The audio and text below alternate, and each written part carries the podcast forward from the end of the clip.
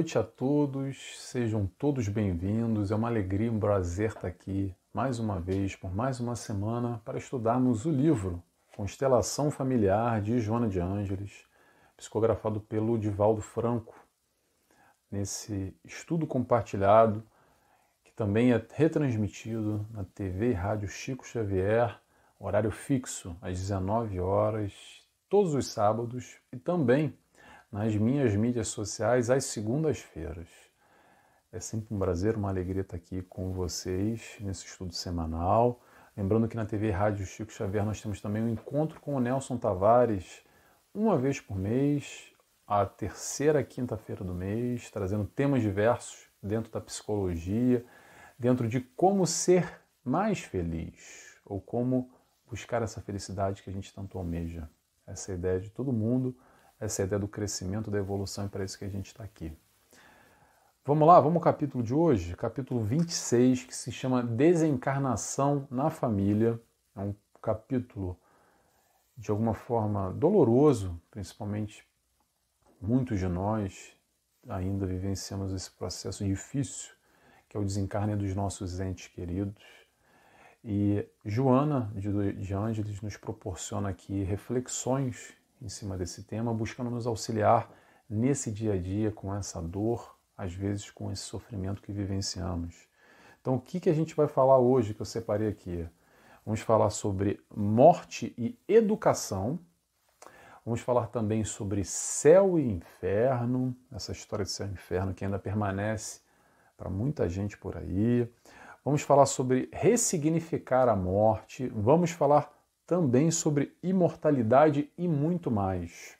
Como sempre, convido a todos, antes de mais, vamos fazer nossa oração. Quem quiser comigo, fechando os olhos, assim agradecemos a Deus, primeiramente, ao Pai.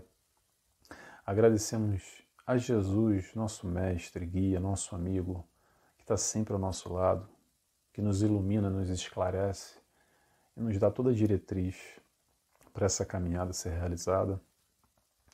Agradecemos também a toda a espiritualidade de luz que se faz presente e nos acompanha em momentos como esse que buscamos essa luz, esse amor. E aqui nos dispomos, nos propomos a estudar e aprender um pouco mais com Joana, que possamos assim dar início a mais esse estudo. Que assim seja, graças a Deus. Muito bem, pessoal. Então, beber uma água antes, né, para não engasgar. Hum. Esse capítulo, como eu falei, é um capítulo de entendimento e auxílio nesse âmbito da constelação familiar e como gerenciar essa dor. ok? Dor que se faz presente. Já vou adiantando para vocês que a ideia aqui não é diminuir dor de ninguém. Cada um vivencia o processo como é não quero diminuir, menosprezar, fazer trabalho de coaching, direcionamento. A ideia é trazer uma reflexão e, frente a essa reflexão, buscarmos nos encontrar através do conhecimento, principalmente esse conhecimento que a doutrina espírita nos auxilia demais através do pós-morte, do pós-desencarne. Como é que é o mundo espiritual? O que, que acontece? Para onde é que a gente vai? Que, que acontece do lado de lá, que ainda é de alguma forma obscuro, é, pouco discutido, pouco falado, ou crenças antigas, vamos colocar assim, ensinamentos antigos que nos dão muita margem de interpretação de uma distância, de uma distância para esses entes que se foram uh, desse plano físico. Mas a vida continua e na carne ou fora da carne somos todos espíritos e vivenciamos experiências. E hoje aqui, amanhã lá e daqui a pouco aqui de volta. Resumindo, é isso. Não estou resumindo o capítulo, não, tá, gente? Resumindo um pouco do conhecimento que a gente vem aprendendo com a reencarnação, com a imortalidade da alma. E a gente vai discutir um pouco isso aqui hoje. Tá legal? Vamos lá. Primeiro trecho que eu separei, Joana vai falar um pouco sobre morte e educação, ou talvez a educação que falte dentro do seio familiar sobre o desencarne, sobre o processo da morte. Vamos lá? Joana de Ângeles nos diz o seguinte: A morte ou desencarnação faz parte do esquema da vida física. É indispensável que na programação educacional da família seja estudada com a mesma consideração com que se examinam as demais questões tidas de fundamental importância.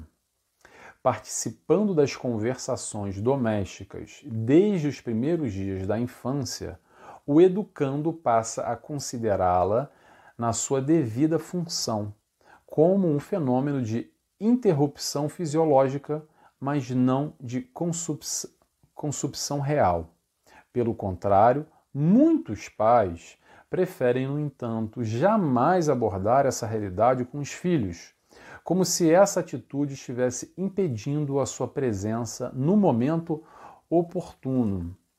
Pessoal, educação sobre a morte, falar sobre desencarne, falar sobre morte, quantos de nós aprendemos em casa? Ou melhor, quantos de nós vivenciamos a experiência com os nossos pais, com os nossos avós, com um familiar, de que falou de morte, Bate três vezes na madeira. Sai para lá, menina. Para de falar isso, que besteira. Tira isso da boca. Vai trair coisa ruim. Trair coisa morte. sobre assunto sobre a morte. Um assunto que acaba ficando sendo colocado debaixo do tapete, como se ele fosse desaparecer assim, num passo de mágica. Apesar da gente saber, todos nós, que é a certeza que todos nós temos, que vamos todos desencarnar mais cedo ou mais tarde. Mas ainda assim a gente não preza muito por essa educação, porque é melhor deixar quieto, obscuro, porque não se fala disso, não se fala daquilo outro. Eu acredito, como o Jonas nos diz aqui, que devemos sim falar de tudo. Tudo, todos os assuntos, inclusive a morte também. De um modo mais profundo, elucidando, explicando, principalmente nós que temos aqui acesso à doutrina espírita, à reencarnação, entender os porquês. E depois, como é que é? Vira estrelinha, papai do céu, como é que é o, o pós-morte, o desencarne, o que, que acontece lá no plano espiritual? Será que vai para o céu, vai para o inferno, vai para o purgatório, essa história toda que a gente já vai falar no próximo item? Educar os filhos nesse sentido. E também eu vou me esticar aqui nos educar. Nos educar no sentido, no aspecto familiar, fazer uma. Eu acho que eu já falei isso aqui antes, tá, gente? Em outro capítulo, eu vou repetir. Fazer uma simulação. Ah, Nelson, mas simulação sobre morte, que coisa nefasta, que coisa ruim. Pessoal, olha só, é planejamento. Não é planejar morte, não, tá? Mas sabendo que isso vai acontecer amanhã ou depois, simula aí. Simula o seguinte: e aí, se eu morresse amanhã? Faz esse questionamento. O que, que eu deixei de fazer que eu queria ter feito? Como é que vai ser no plano espiritual? Para onde é que eu vou com a minha vibração, com a minha conexão? Onde você acredita que você vai se conectar? Com que tipo de espiritualidade é o plano espiritual? O que, que você aprendeu? O que, que você deixou de aprender? O que, que você empurrou com a barriga e deixou para depois ou não? E os teus filhos, a tua esposa, teu marido, tua mulher, a tua família, que vão sentir a tua dor. Como é que vai ser tudo isso? Questões práticas, questões uh, no aspecto financeiro, na dinâmica da família, sentimento. Eu não vejo, tá, pessoal? Essa é uma opinião minha, tá? Eu não vejo problema nenhum em falar sobre isso. O problema acontece quando a gente não fala e cria um gap, cria, um, cria uma distância, um fosso enorme enorme de misticismos, de, de obscuridade, de falta de compreensão, de aspectos que a gente vai pescando ou aprendendo na infância aqui e ali, num filme de terror, numa história que a amiguinha contou da assombração, naquela missa lá que o fulano assistiu e ficou chocado com o que o padre falou, aí falou, replicou para os coleguinhas na escola e aquilo marca a gente nesse assunto morte. Enquanto, pessoal, a gente não joga a luz no assunto que for, ele vai continuar obscuro. E vai dar muita margem para muita confusão, muita dor e muito sofrimento, principalmente sofrimento nesse não entendimento. Vamos separar aqui o conceito dor e o conceito sofrimento, tá? A dor acontece, é normal porque perdemos de alguma forma ou nos distanciamos do ente querido, aquele que a gente ama, aquele que a gente gosta, e a ausência vai doer. Vai doer, ponto. Vai doer mais ou vai doer menos, mas vai doer. Principalmente nos momentos iniciais dói mais, depois é natural de ir doendo menos. Algumas pessoas não dói menos, dói igual. Tá? Mas existe um processo natural que normalmente vai decrescendo a dor, mas às vezes permanece muito forte, muito funda. Mas olha só, vamos separar o conceito dor de sofrimento. Tá? Perder alguém não quer dizer que a gente precisa ter uma vida de sofrimento através de artifícios de conhecimentos, de conhecimento, de aprofundamento de algumas questões, do conversar consigo, de se questionar, de ressignificar, buscar mexer com a tua estrutura, com tudo que está aí dentro, a gente pode sim avaliar a mesma questão sob outro ponto de vista que não vai tirar a dor, mas vai ajudar no sofrimento ok? E é isso que eu quero focar aqui, porque a dor existe, mas o sofrimento é opcional. Não sei se eu me fiz claro, porque são conceitos às vezes que são confusos. O sofrimento é opcional. A dor vem, a dor bate. Ninguém está aqui querendo controlar a dor. A gente está gerindo esse sofrimento que decorre através da dor. Ok? Então vamos entender, vamos nos educar para sofrermos menos que seja. Tá bom? Para isso que serve esse, eh, a educação, principalmente no lar, e Joana ressalta aqui de trazer isso para as crianças, sim, por que não? Se nós não tive, se a gente não teve essa educação no passado, porque os nossos pais, nossos avós não nos deram essa educação, não tem problema. Se hoje a gente tem essa competência, essa consciência, vamos trazer o assunto à mesa. A morte. Sem bater na madeira, tá, gente? Não precisa bater na madeira, não. Batendo, numa, batendo na madeira, mais cedo ou mais tarde vai chegar o nosso momento e o momento daqueles que nós amamos.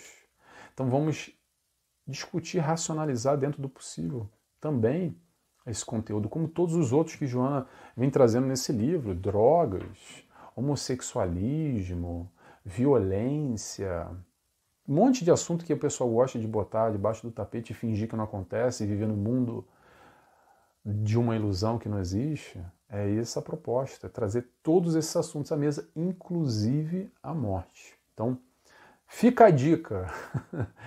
Vamos falar sobre o desencarne, sobre morte, que é um processo natural da vida.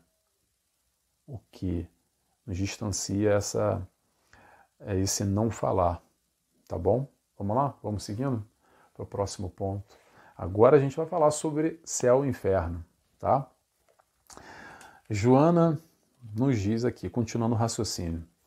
Desse modo, fazendo parte do plano de considerações naturais, a desencarnação deixa de ser um fantasma trágico, sempre espreita para destruir a felicidade do grupo familiar, para tornar-se um instrumento de transitória separação em função de uma união perene, quando todos voltarem a encontrar-se além das vibrações materiais.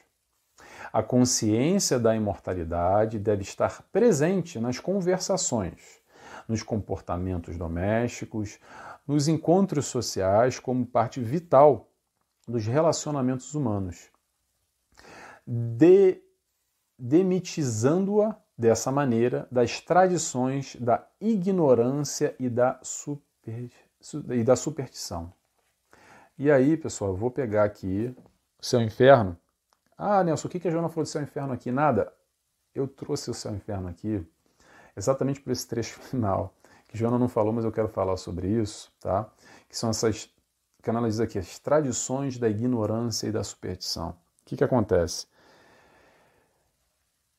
E, aliás, antes de falar sobre e inferno, tá aí, é o quarto livro da codificação de Kardec, uh, o céu e o inferno, tá?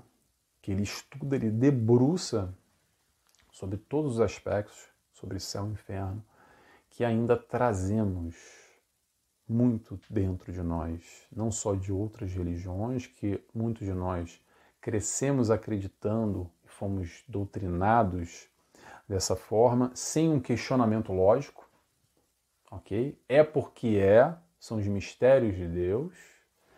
E hoje, no encontro com a doutrina espírita, a gente vem na contramão disso, buscando exatamente questionar e entender essa justiça de Deus com céu e inferno e todo esse é, essa discussão que que vai ser condenado eternamente ao, sof ao sofrimento e tudo isso que não faz, desculpa, tá, gente, quem acredita ainda nisso, tá? Um menor sentido. E vou falar com muito carinho porque a gente tem que entender que cada um tem o seu processo. Eu não estou aqui para doutrinar e fazer cabeça de ninguém. O que eu quero suscitar, pessoal, é o raciocínio lógico. É o encontro com os questionamentos de forma concisa. Não aceitar engolir as coisas porque tem que ser. Para mim, sem querer ofender ninguém, tá? Mas para mim, a história do céu e inferno é que nem acreditar no coelhinho da Páscoa ou no Papai Noel. Tá bom? Sem querer é, magoar ninguém com isso. Mas olha só, nós temos hoje vivências, é, experiência, estudo o suficiente para entender a dinâmica pós-desencarne, independente das nossas crenças porque a gente não está falando aqui de espiritismo, tá bom? A gente pode trazer muito além, junto da ciência, eu vou trazer um nome aqui, Ian Stevenson, tá? que é um estudioso da Pensilvânia, da Carolina do Norte, não lembro.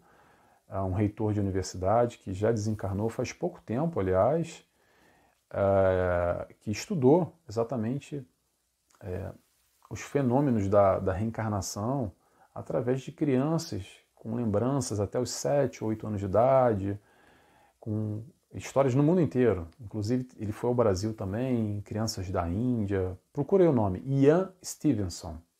Ian Stevenson. I-A-N, Stevenson, não vou soletrar porque eu não sei.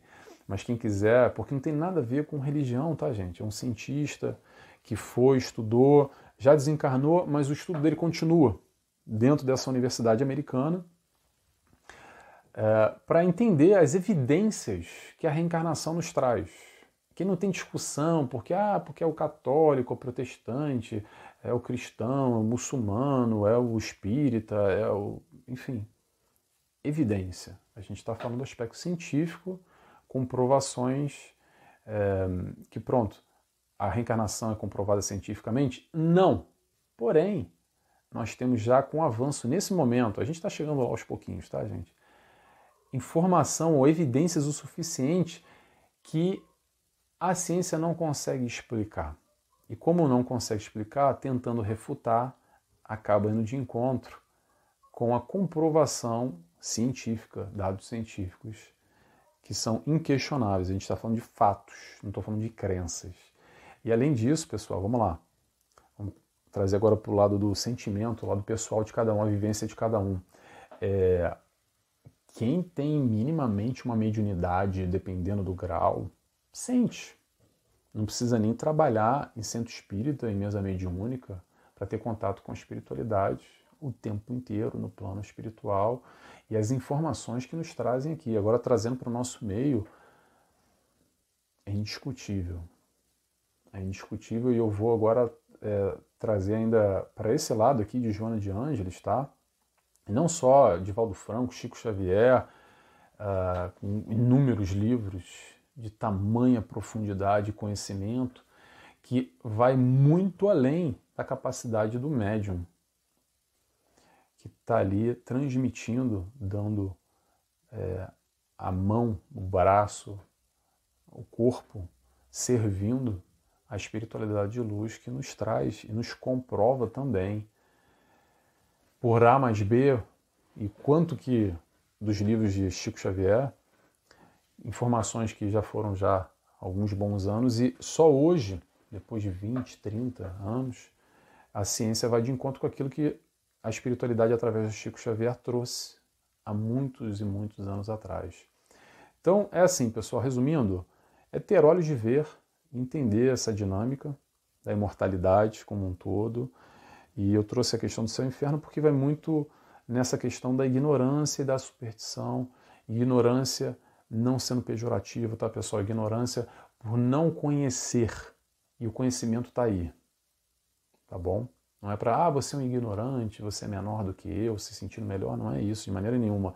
É estudar. Por isso que eu trouxe desde o início o raciocínio lógico. Tá? Vamos chegar às conclusões, às respostas para os nossos questionamentos. A ideia é trazer exatamente o raciocínio lógico, a pergunta. Se é um assunto que te interessa, céu inferno, Kardec mergulha fundo, mas muito fundo mesmo, tá? Kardec tem um, ele é meio picuinha. Para quem já leu Kardec, sabe que ele é meio chatinho, chato no bom sentido, tá, gente? Porque ele pergunta e repergunta e repergunta de novo. Vai perguntando umas 50 vezes e ele vai esmiuçando de tal forma que é impressionante a capacidade que ele tem de, é, de elaborar o raciocínio. Então, quem quiser, Kardec está aí codificação específico, ele dedica um livro trazendo evidências e todo, todo o auxílio da espiritualidade indo de encontro com esse tema. Tá legal? Vamos lá? Próximo tema. Joana nos diz. Agora é o seguinte, pessoal, antes de ler isso aqui, eu quero só falar para vocês que talvez esse seja o maior desafio sobre esse assunto desencarne, tá? Sobre morte, plano espiritual e a, a, a questão do desencarne da, na família, daqueles que a gente ama. Vamos lá. Adquirida a certeza da continuação da vida após o túmulo, a morte perde a sua força destrutiva para assumir uma postura saudável na constelação familiar. Pausa aí, já vou continuar. Olha só, pessoal. Duas palavras muito importantes aqui. Já no começo. Adquirida a certeza da continuação da vida após o túmulo. Adquirir e a certeza, tá?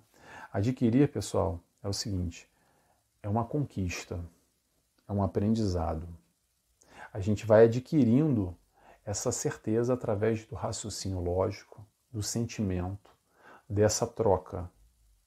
Troca com o quê? Com essa certeza da continuação da vida após a morte. E certeza, pessoal, é quando a gente não tem dúvida. Quando não há dúvidas, é quando nós temos a certeza absoluta daquela questão. E a questão que a gente está falando aqui é a vida após morte, e como Joana nos diz, a morte perde a sua força destrutiva para assumir uma postura saudável na constelação familiar. Que, que isso quer dizer, Nelson? Por isso que eu coloquei aqui como o maior desafio para todos nós, penso eu, é transformar esse momento de dor, esse momento que é naturalmente negativo, um momento de sofrimento, um momento muito difícil, na certeza, nessa compreensão positiva que é para ser assim, que faz parte da evolução, que chegou o momento daquele que veio, esse que a gente ama tanto, ir embora. Porque ele foi para o plano espiritual, regressou a sua pátria, digamos assim, a nossa pátria principal, que é o plano espiritual. A gente está muito mais tempo no plano espiritual do que encarnado, tá, gente? Muito mais tempo no plano espiritual do que encarnado. É quando a gente tem a certeza que chegou o momento. Como vai chegar o nosso momento também. Independente da nossa dor, do nosso sofrimento, da nossa experiência com esse fato, é ter a certeza e a tranquilidade que chegou o momento, que é o melhor para ele ou para ela, que teve a sua experiência aqui e cumpriu ou não cumprindo, já já regressa de novo para continuar a sua evolução, a sua caminhada. É aquele momento que é uma infelicidade, uma tristeza para a família aqui, mas ter a certeza que também é uma felicidade para a família lá, porque nós temos a, nosso, a nossa família que a gente entende, a nossa constituição familiar, não se restringe somente a isso aqui que a gente vê encarnado. Nós temos sim também entes queridos dessa família que já desencarnaram, os nossos avós, os bisavós, que fazem parte dessa constituição, familiar, que vão receber esse ente querido com muita felicidade, enquanto a gente chora de um lado, há um sorriso do outro lado. E também aqueles que nós não temos aqui a consciência, a lembrança, mas que fazem parte também da nossa família espiritual e que vão receber de braços abertos esse ente querido, que a gente ama tanto, que a gente preza tanto. E essa certeza pode, pode nos auxiliar a, de alguma maneira, a ressignificar essa morte, entendendo que o que, que a gente pode fazer de melhor para esse ente querido que foi, que apesar da dor que a gente sente, é, cuidar dentro do possível da nossa vibração. Porque, pessoal, a nossa vibração de sofrimento, de não aceitação, de rebeldia, dificulta muito esse irmão que também sente tudo que a gente está aqui vibrando por ele. A gente está conectado, tá, pessoal? Não é porque o corpo foi, está lá enterrado no cemitério, cremou, que a gente não está conectado. A gente continua conectado com esse ente querido. Quando a gente pensa nele, ele vai receber a nossa vibração, sendo positiva ou sendo negativa. Então cuida dentro do possível como você ama essa pessoa, esse ente, para enviar os melhores fluidos de amor, a melhor vibração, o bem querer.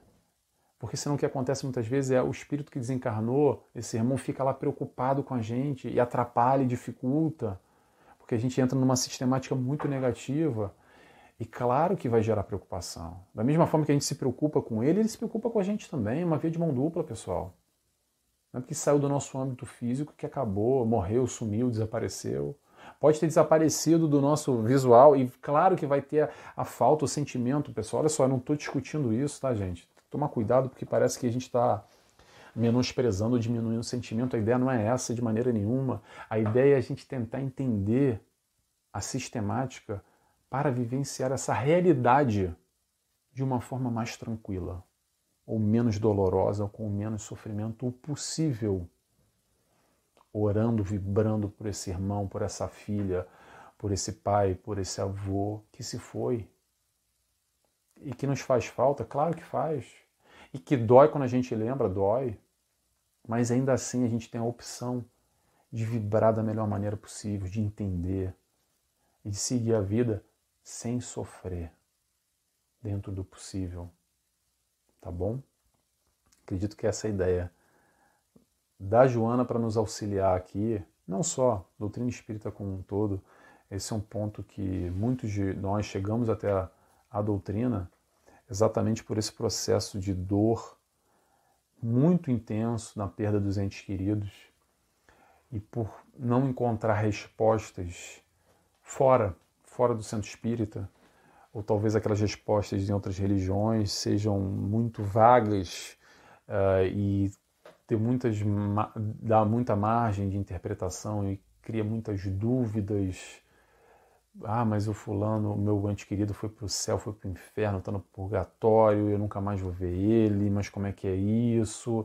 E gera uma confusão tamanha, até porque a gente não teve a tal educação, não discutiu não pensou antes, é meio que pego de surpresa e o chão nos é tirado naquele momento, e a emoção bate, o sentimento vem à tona e é complicado. Então, a educação e esse ressignificar a morte, principalmente, é esse entendimento mais profundo, difícil, tá, gente? Difícil, mas possível de entender é, a morte como algo positivo, por incrível que pareça, vamos lá, é uma prática, é o seguinte, olhando de lá para cá, viemos, cumprimos, deu, é isso, independente do sentimento de quem fica. Quando a gente vem aqui para espiar, para provar, com o nosso propósito, a gente veio e fez o que tinha que ser feito e vai voltar para o plano espiritual e depois volta de novo. É assim. Por mais simples que eu esteja querendo passar, essa é a realidade, ponto. Agora, como nós lidamos com ela, aí cabe a nós. tá bom? Bem, mais um trecho que eu separei aqui, a gente já está no nosso horário, tá? Deixa eu ver se ficou faltando alguma coisa. Não, não ficou faltando nada. Eu queria só ressaltar a questão da imortalidade. Ah, sim, tá aqui, gente. Desculpa, tem mais um trechinho que eu queria ler aqui, que é bem curtinho para a gente fechar aqui o raciocínio que está na nossa hora. João nos diz: a vida é inextinguível, embora desenvolvendo-se por etapas no corpo e fora dele, é sempre real e vitoriosa a morte ou a outro qualquer fenômeno. E a, a gente fala aqui sobre imortalidade,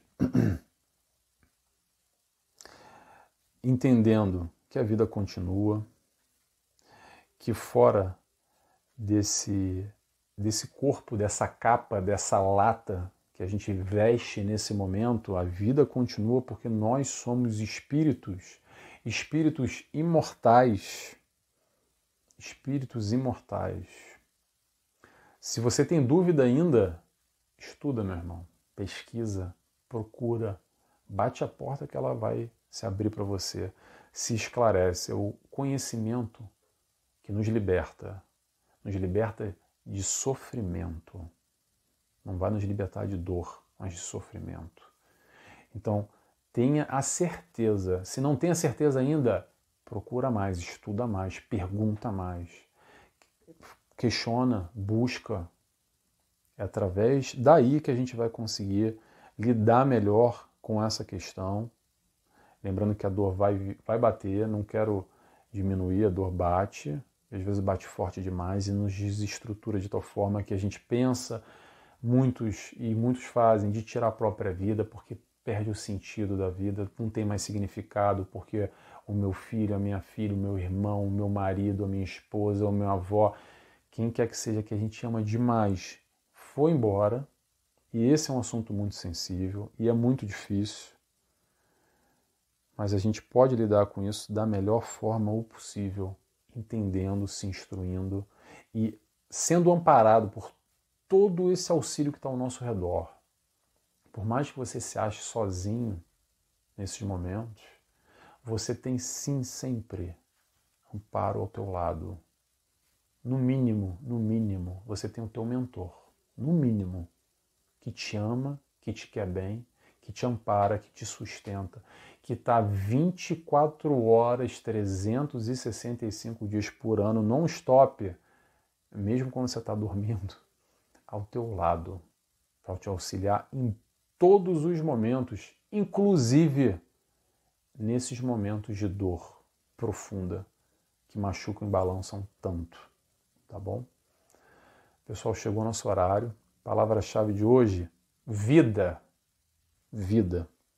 Se você chegou até o final comigo e você gostou dessa reflexão, se te ajudou, te auxiliou, te fez pensar de alguma forma, escreve para mim, por favor, essa palavra vida. Eu gosto de saber quem está comigo aqui, tá bom? Beijos e abraços a todos. Antes da oração, vamos lá. Capítulo que vem, 27, vai ser integração na família. Tá bom? Segunda-feira, é, sábado ou segunda-feira que vem, a gente está de volta. Para quem está na TV Chico Xavier ou para quem está vendo nas minhas mídias. Vou fazer a oração agora e convido a todos a fecharem os olhos comigo, assim agradecendo a Deus Pai Agradecemos a Jesus, nosso mestre, nosso guia, nosso exemplo, nosso amigo, que está sempre ao nosso lado. Agradecemos a toda a espiritualidade de luz, agradecemos em especial a Joana de Ângeles por tanto amor através dessa escrita, nos elucidando, nos auxiliando a vivenciar as nossas dores, as nossas dificuldades no nosso dia a dia. E assim, Pedimos autorização para dar encerrada mais esse estudo na noite de hoje. Que assim seja, graças a Deus. É isso, pessoal. Até semana que vem. Beijos e abraços a todos. Tchau, tchau.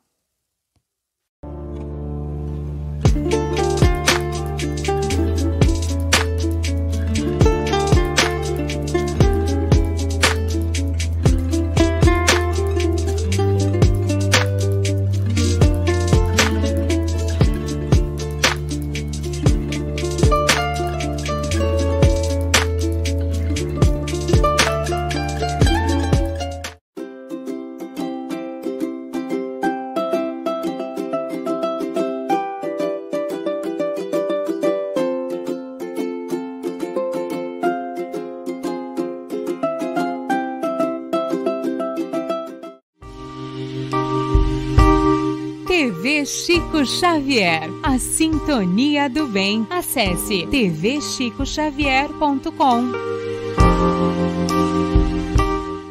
E nestas voltas eu vou cantando a canção tão feliz que diz Ai Lili, ai Lili, ai Lô. Por isso é que sempre contente estou. Ai Lili,